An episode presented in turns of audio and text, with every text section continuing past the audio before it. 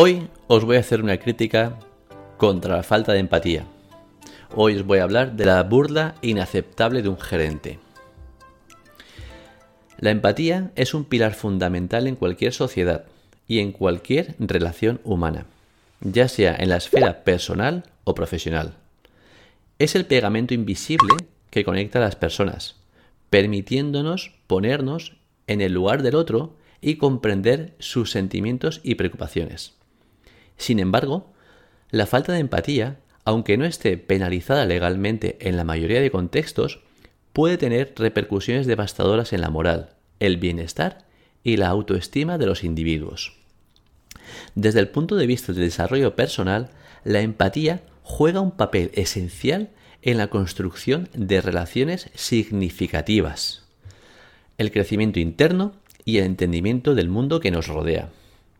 No cultivar la empatía o mostrarse apático ante las emociones y las situaciones de los demás no solo afecta nuestras interacciones con el exterior, sino también nuestro propio sentido de identidad y autoconciencia.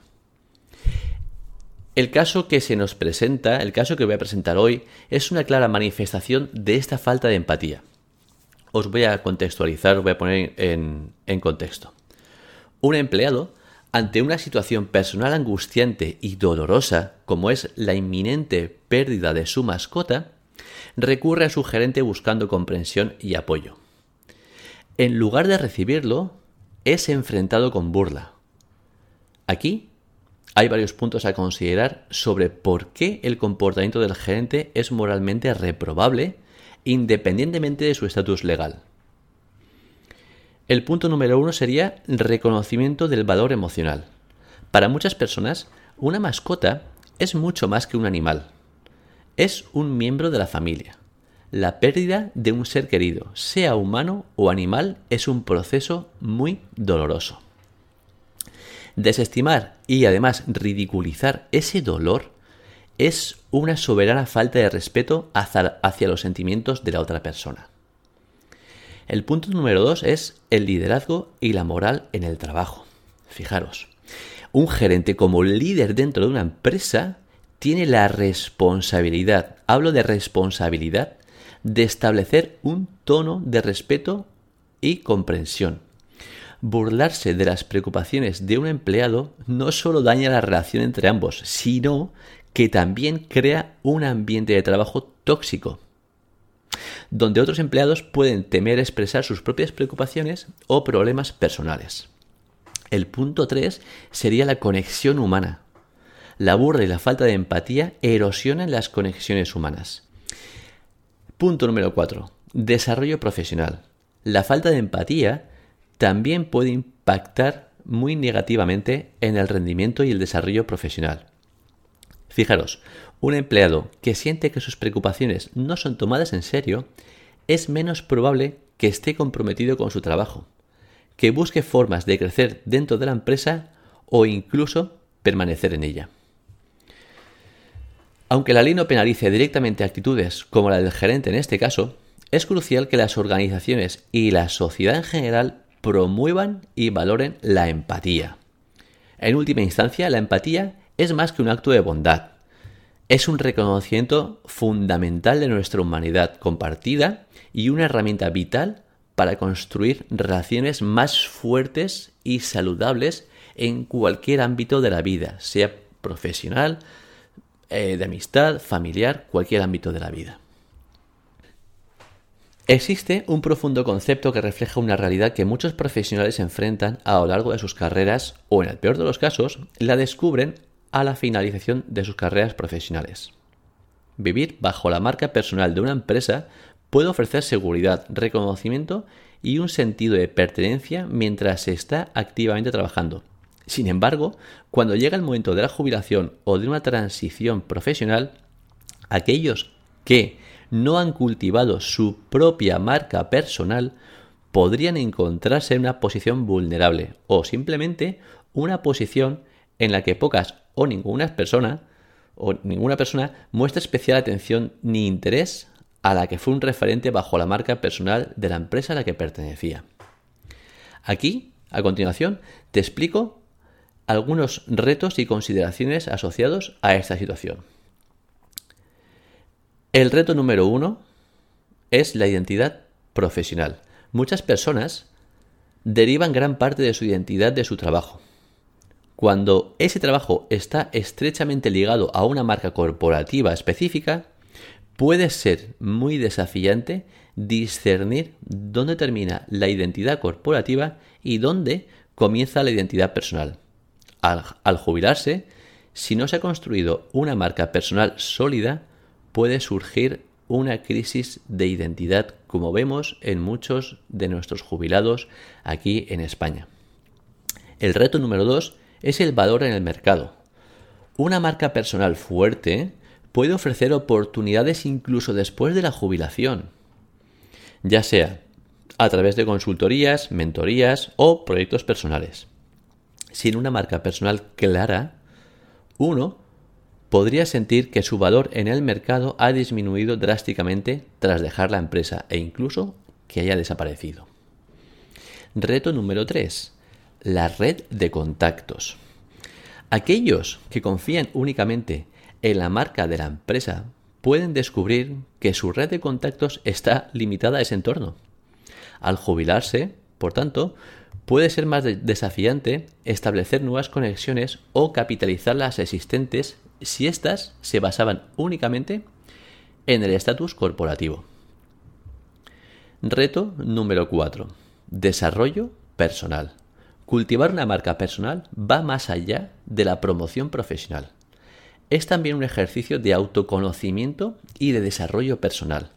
Al no hacerlo, uno puede perder la oportunidad de descubrir y comunicar auténticamente sus valores, pasiones y habilidades. Reto 5. Adaptabilidad. El mundo laboral es volátil y cambia constantemente. Si bien una empresa puede ser prominente en un momento dado, no hay garantía de que mantendrá ese estatus indefinidamente. Las personas que construyen su propia marca están mejor preparadas para adaptarse a cambios y transiciones. Y el último reto, el número 6, legado y contribución. Al final de una carrera, muchos profesionales desean dejar un legado. Aquellos con una marca personal clara tienen una idea más definida de lo que ese legado podría ser y cómo pueden seguir contribuyendo al mundo o a su industria después de la jubilación.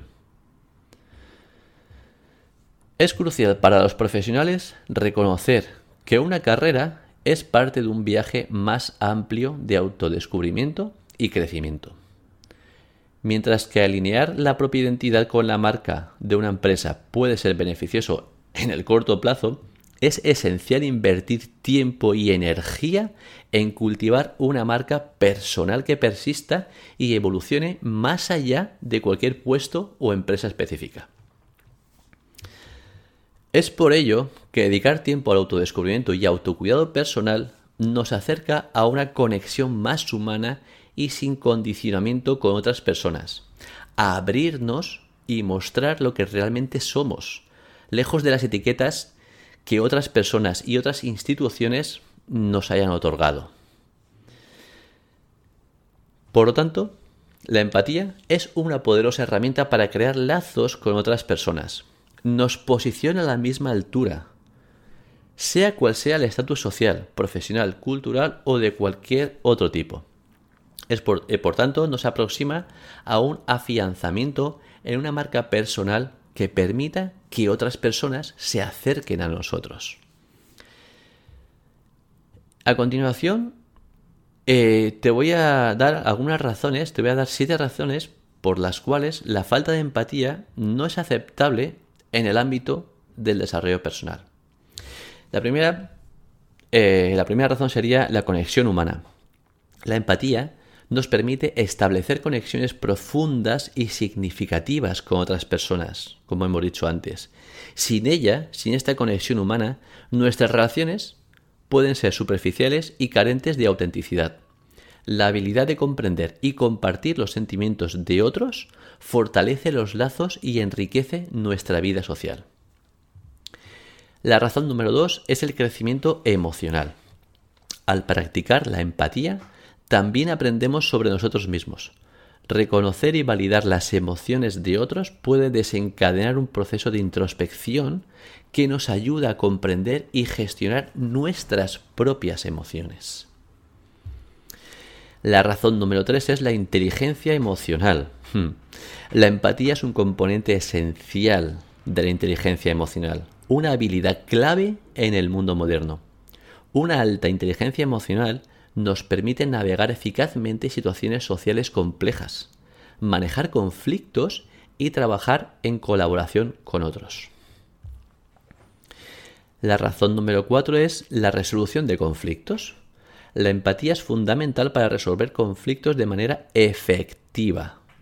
Al comprender las perspectivas y emociones de otras personas, podemos llegar a, soluciones mutuamente beneficiosas y evitar malentendidos. La quinta razón es la autenticidad. La empatía nos impulsa a actuar de manera genuina y auténtica. Al ser empáticos, respondemos de manera sincera a las situaciones y a las personas, lo que a su vez fortalece nuestra autenticidad y sentido de la identidad. La razón número 6 es el desarrollo de la conciencia moral. La empatía está estrechamente vinculada con nuestro sentido de la justicia y moralidad. Nos permite evaluar nuestras acciones y decisiones, basándonos en cómo afectarán a otros, lo que a su vez refina nuestro código moral y ético. Y la última razón que te, que te expongo es el bienestar psicológico. Practicar la empatía ha demostrado tener beneficios para el bienestar mental y emocional nos ayuda a sentirnos conectados, menos aislados y a disminuir niveles de estrés y ansiedad. En resumen, la empatía es una herramienta invaluable en el viaje del desarrollo personal. No solo nos permite construir relaciones significativas, sino que también nos guía en nuestro crecimiento interno, fortaleciendo nuestra inteligencia emocional, autenticidad y bienestar general. La falta de empatía, por otro lado, nos priva de estas oportunidades y puede obstaculizar nuestro desarrollo personal a largo plazo. Y hasta aquí el capítulo de hoy. Espero que te haya inspirado o que al menos te haya gustado su contenido. Como siempre, gracias, muchas gracias una vez más por escucharme y te recuerdo que tienes todos los capítulos en inversionate.es, listos para escuchar una y otra vez o descargarlos en tu dispositivo. Y también puedes escucharlos y suscribirte a ellos en la plataforma de podcast evox.com para que te avise cada vez que publique un nuevo capítulo. Me ayudarías muchísimo si compartieras estos capítulos con tus amigos y con aquellas personas a las que creyeras que podrían venirle bien ya que sería una motivación extra para seguir creando contenido. Recuerda que tienes todos los episodios en inversionate.es y si quieres enviarme un mensaje puedes hacerlo por privado en el email info@inversionate.es. También puedes dejar un comentario público en la web o en la plataforma de podcast. Estos son siempre una fuente de aprendizaje para mí y para el resto de seguidores. Hasta pronto y recuerda, inversiónate, porque invertir en ti es tu mejor inversión.